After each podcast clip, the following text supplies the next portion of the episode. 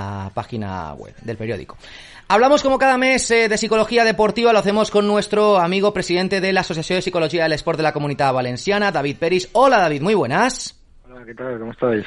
Eh, nuevo artículo, hoy la verdad es que nosotros bastante bien porque parece que la competición, pese a todo lo que pasa, pese a la situación de pandemia, que por cierto estamos todos muy atentos a las novedades de las vacunas, eh, las que han salido hoy, 70%, las que han salido del 90, del 95, vamos, que parece que la cosa pinta bien, al menos de cara a los próximos meses, pero mientras eso llega, eh, nos tenemos que centrar, David, en eh, la situación que tenemos a día de hoy, a nivel deportivo. Por ejemplo, en el artículo que publicabas hoy en eh, sportbase.es, que se titula Deporte de calidad en pandemia para el joven deportista.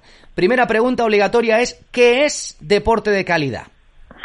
Un deporte, bueno, bueno, un deporte de calidad es aquel deporte que, que le hace bien a la persona que lo practica, ¿no? Sería, sería un poco eso. Eh, no es hacerlo de cualquier manera, sino realmente ajustándose a, a, las características de la persona que practica deporte.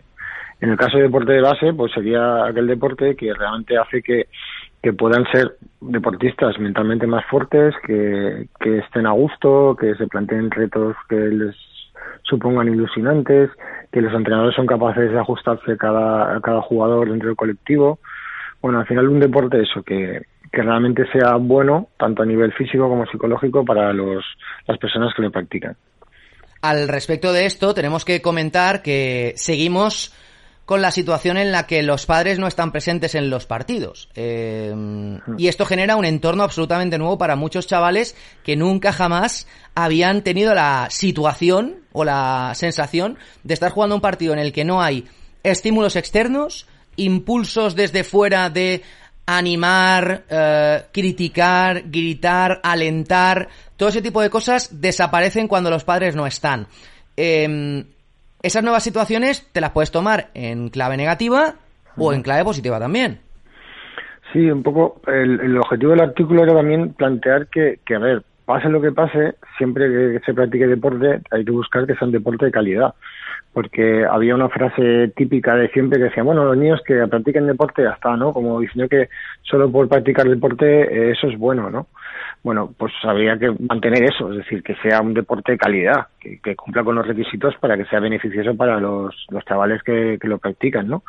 En el caso de la pandemia, pues ahora mismo las situaciones son diferentes, no, es, no son las mismas situaciones que había y que bueno, ahora ha habido estímulos di diferentes, situaciones diferentes donde los padres no pueden estar, no pueden acompañar a los hijos, donde los entrenadores tienen un estilo de comunicación que puede ser un poco diferente, donde eh, puede haber um, otro, otro tipo de condiciones, como por ejemplo el tener que, que mantener la distancia de seguridad y estar pendiente de cosas que antes no se tenía que tener. Bueno, eso se, lo podemos entender como oportunidades, ¿no? Donde los chavales eh, lo que hacen es, además de tener ese deporte de calidad que cumpla los requisitos de la individualización, plantear objetivos adecuados, que supongan un reto, que se diviertan, pero que además se esfuercen, eh, pues bueno, situaciones nuevas que, vamos a probar a ver qué pasa y a trabajar para que esas situaciones sean beneficiosas, ¿no? Trabajando también la, adaptación a las múltiples situaciones que se van a tener que dar, ¿no? Era un poco eso, el, el aprovechar lo que hay, el, en lugar de lamentarse por cosas que no pueden pasar, pues si podemos cambiarlas, las cambiamos, pero si no, pues intentar ver qué ocurre y, intentar crear esas condiciones de calidad en el deporte en, en, este, en esta nueva situación que nos ha tocado vivir. David. Sí, que al final es lo que tú dices. Estamos a lo mejor ya muchas semanas diciendo que, que es una lástima que los padres no puedan entrar a los campos y, y es lo que tú dices, el, el, verlo, pues eso, es lo que hay, no podemos hacer nada ahora mismo y tenemos que, que intentar eh, crecer, mejorar a partir de lo que tenemos ahora mismo, ¿no? Claro, yo, yo creo que es el enfoque este que le damos, es decir, al final es pensar qué es lo que yo quiero conseguir a través del deporte, ¿no? Que, cuál es el objetivo que yo me planteo. Si yo el foco lo planteo en algo que sea útil, es decir, deporte de calidad, yo creo que, ese concepto se entiende bien.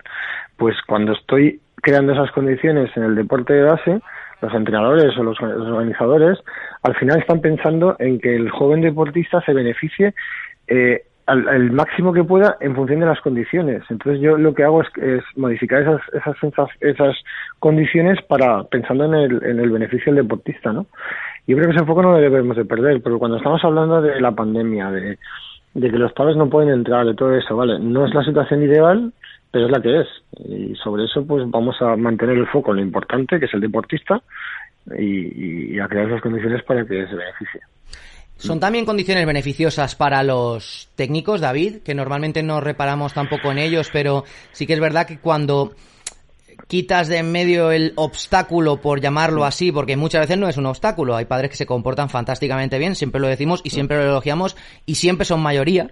Pero es verdad que hay ocasiones en las que el entrenador de turno, el entrenador de fútbol 8, por ejemplo, en prebenjamines o benjamines, alevines, eh, de jugadores todavía más en formación, tiene problemas a la hora de transmitir sus instrucciones y de transmitir su conocimiento porque hay en medio se interpone la figura paterna o materna que en muchas ocasiones les dice, pues mira, no te pongas aquí en este carril, ponte aquí, mm, no pase la pelota, acaba la jugada tú, ese tipo de mensajes contradictorios que pueden liar al, al chaval o a la chavala. Eh, como los padres no están en los recintos, eso desaparece. Bueno, desaparece en los recintos, pero igual en, casa no, o en el claro, claro. Que, que, ¿sabes? Porque, yo, bueno, yo al final lo hemos hablado muchas veces, yo creo que habría que hacer un buen trabajo con, con padres y madres, ¿no? Y, y trabajar para que hagan bien su trabajo también, ¿no? Así como los entrenadores lo deberían de hacer, ¿no? Yo creo que al final la clave es pensar que el entrenador mm, debe intentar hacer lo mejor que pueda su trabajo y si tiene que transmitir, buscar la manera de que transmita. Si ahora mismo tiene otra manera, otras posibilidades de transmitir, de explicar lo que sea, de plantear las condiciones en el entrenamiento, pues bueno, vamos a aprovecharlas. Yo, a ver, yo siempre soy partidario de que el padre y la madre estén, que las familias estén, porque eso significa eh, un refuerzo muy importante para el niño o la niña que está haciendo deporte, ¿no? Mm, bueno, si puede plantear instrucciones más claras, porque hay padres, no hay padres que molestan, pues, pues mejor. Pero pero no creo que sea la, gran mayoría de los padres los que molesten, ¿no? Y si no sabría que trabajar en ellos. Yo un poco ese planteamiento. En mi caso, por mi trayectoria, yo creo que sabéis que, abogo mucho por el gran, buen trabajo de los padres y porque hay muchos padres que sí que lo hacen bien y habría que reforzarlos también, ¿no? Una gran mayoría, de hecho. La gran mayoría. Siempre digo lo mismo, que, que la situación es eh, eh, minimalista en lo que respecta a padres que puedan interferir con, con entrenadores o que puedan mandar mensajes eh, confusos a los, a los chiquillos, porque eh, si comparas la cantidad en que respetan al entrenador, respetan la figura de autoridad y no interceden, no interfieren y dejan que eduquen tanto deportivamente como en valores a los menores, pues eh, yo creo que hay una amplísima mayoría de padres que sí que dejan trabajar ampliando esto, yo creo que habría que buscar una colaboración, porque hay entrenadores que igual tienen miedo de que el padre se meta en su trabajo o le fiscalice, entre comillas, ¿no? Yo creo que habría que, romper con eso. Es decir, al final se trata de un trabajo conjunto, que todos deberíamos querer lo mismo, y, eso es la mejor manera de trabajar conjuntamente, ¿no? No intentar decir que esto no vale, o el padre este mira lo que hace, me está molestando a mí, bueno, no. No se trata de eso, ¿no? Se trata de que cada uno haga su trabajo, pensar en los objetivos eh, poner el foco. De hecho, el, el, el, artículo, el primer título que le había puesto yo, te lo comento, era foco en el deportista, ¿no? Sí. Pero bueno, eh, al final le cambié el título del deporte de calidad, pero la idea es esa, es que al final lo más importante es el deportista que está practicando deporte. Y todo lo que hagamos tiene que ser para beneficiar al deportista y el entorno. ¿Vale? Y si, si el entorno significa que pueda estar con los familiares, pues mejor. Si significa que tenga que tener unos, unos entrenadores que sepan lo que hacen, pues obviamente tiene que ser así, ¿no? Y bueno, sería un poco esa la idea. Hay que adaptarse a las circunstancias también. Eh, insisto, cualquier detalle que queráis ampliar lo tenéis en formato escrito en el artículo Deporte de calidad en pandemia para el joven deportista en www.esportbase.es. Antes de cerrar contigo, David, te quiero preguntar por el que ha sido el tema del fin de semana. Supongo que lo leerías en Sportbase o en otros medios que se han hecho eco. Algunos nos han citado, otros no. Yo agradezco a lo que nos han citado. Por ejemplo, los compañeros ayer de Cadena Cope, eh, Santi Cañizares en el partidazo citó a, a Valencia Plaza Sport Base como fuente de, de, la información. Lo que ocurrió ayer en, eh, en la exposición. Una victoria eh, aplastante, eh, una victoria yo creo que sin ningún tipo de paliativo y probablemente exagerada en, en lo que es el resultado final.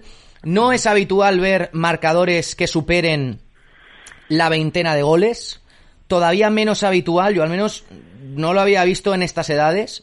Eh, 30 goles a cero en, en un partido de cadetes. Que esto ocurra en el fútbol 8, bueno, sigue siendo para mí igual de, de, fastidiado y de grave y de malo para el equipo que, que encaja una derrota así y también para el que gana, porque creo que no aprendes absolutamente nada. Pero sí que es eh, llamativo, David, y me gustaría un poco el análisis en clave de la psicología del deporte. Eh, un partido así, una derrota tan tan abultada, ¿qué puede significar, por ejemplo, para el equipo derrotado?